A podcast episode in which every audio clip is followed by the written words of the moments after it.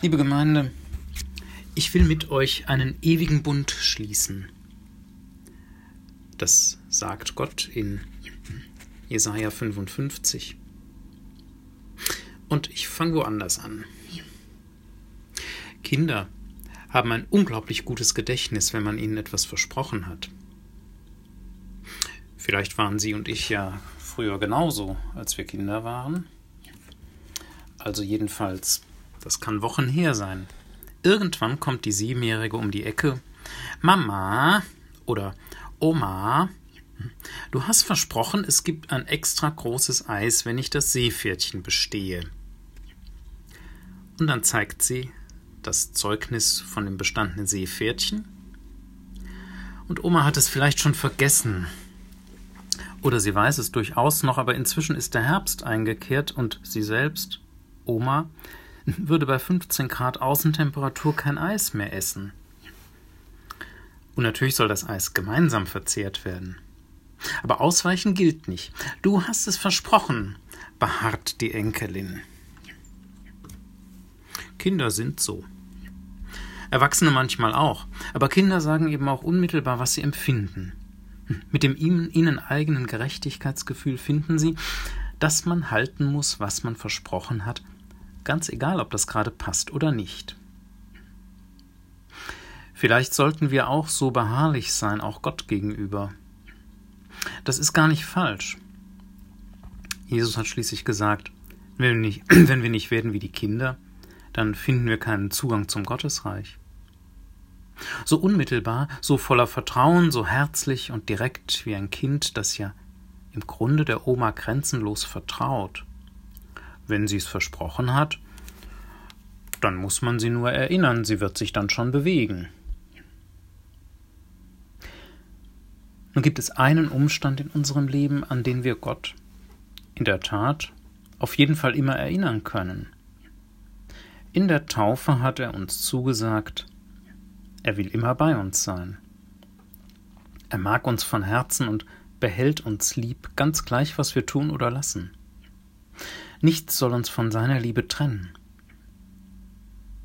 Er wird nicht alles von uns abhalten, was das Leben an Herausforderungen mit sich bringt, aber er wird an unserer Seite bleiben und uns helfen, all das zu bestehen.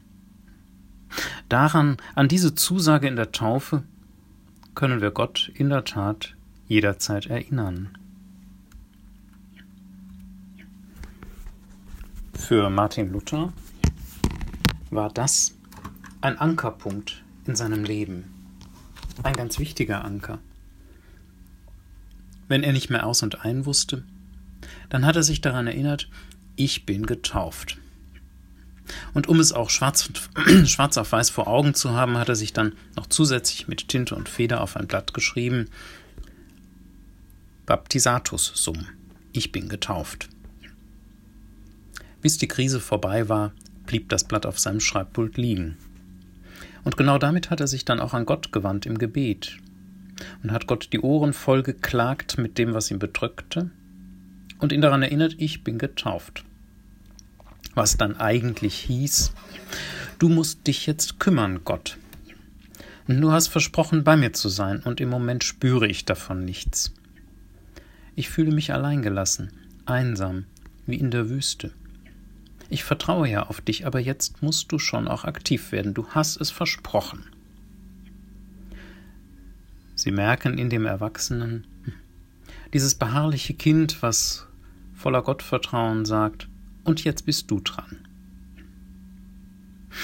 Ich bin überzeugt, Gott kümmert sich längst schon um jede und jeden von uns, wenn wir ihn brauchen. Er ist uns nahe und er ist an unserer Seite. Vielleicht ist er uns sogar so nahe, dass wir ihn gerade deshalb gar nicht wahrnehmen. So wie ich meine Brille auf der Nase in der Regel nicht wahrnehme. Ich bemerke sie eigentlich nur, wenn sie falsch sitzt und also nicht mehr so nah an den Augen ist, wie sie sein sollte. Und jemand hat einmal gesagt, Gott ist uns näher, als wir uns selbst sind. Das würde erklären, dass wir ihn ganz häufig nicht spüren. Es kann aber auch sein, dass wir eine sehr feste Vorstellung davon haben, wie genau Gott in unser Leben und in unsere Welt eingreifen sollte, und dass wir wie gebannt darauf starren, dass er das bitte genau auch tut.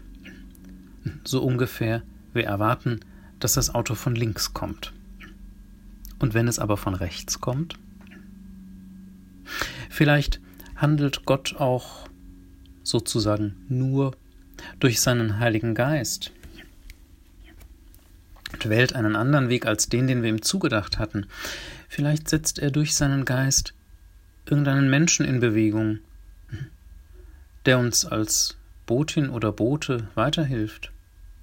Vielleicht schenkt er uns in seinem Geist eine Eingebung, mit der wir die Dinge, die uns bedrücken, ganz anders zu sehen lernen und vielleicht anders zu bewerten. Vielleicht können wir, ohne dass sich irgendetwas ändert, anders damit umgehen und gewinnen eine Souveränität, die es uns erlaubt, Abstand zu gewinnen. Vielleicht ändert er aber auch wirklich was in uns selber oder draußen in der Welt. Vielleicht tut der Rücken ja plötzlich nicht mehr weh. Warum auch immer. Wir wissen das nicht. Aber Gott in den Ohren liegen und sagen, du hast es aber versprochen und in der Taufe hast du uns zugesagt, du bleibst bei uns. Das sollten wir ruhig tun. Wir sollten, so vertrauensvoll wie ein Kind, ihn daran erinnern. Denn die Taufe ist der individuelle Bund zwischen Gott und jedem einzelnen Menschen, der hineingehört in den großen Bund, den Gott mit allen seinen Kindern geschlossen hat. Gott daran erinnern, du hast doch damals gesagt, das sollten wir uns nicht nehmen lassen. Und ruhig genauso wie Enkelkinder ihre Mama oder ihre Oma an das Eis erinnern mit dem Seepferdchen und so. Ich wünsche Ihnen, dass Sie das können, dass Sie Gott so voller Vertrauen wie ein Kind einfach daran erinnern können, dass er Ihnen zugesagt hat, er bleibt da, er kümmert sich, er behält Sie lieb. Gott segne Sie. Amen.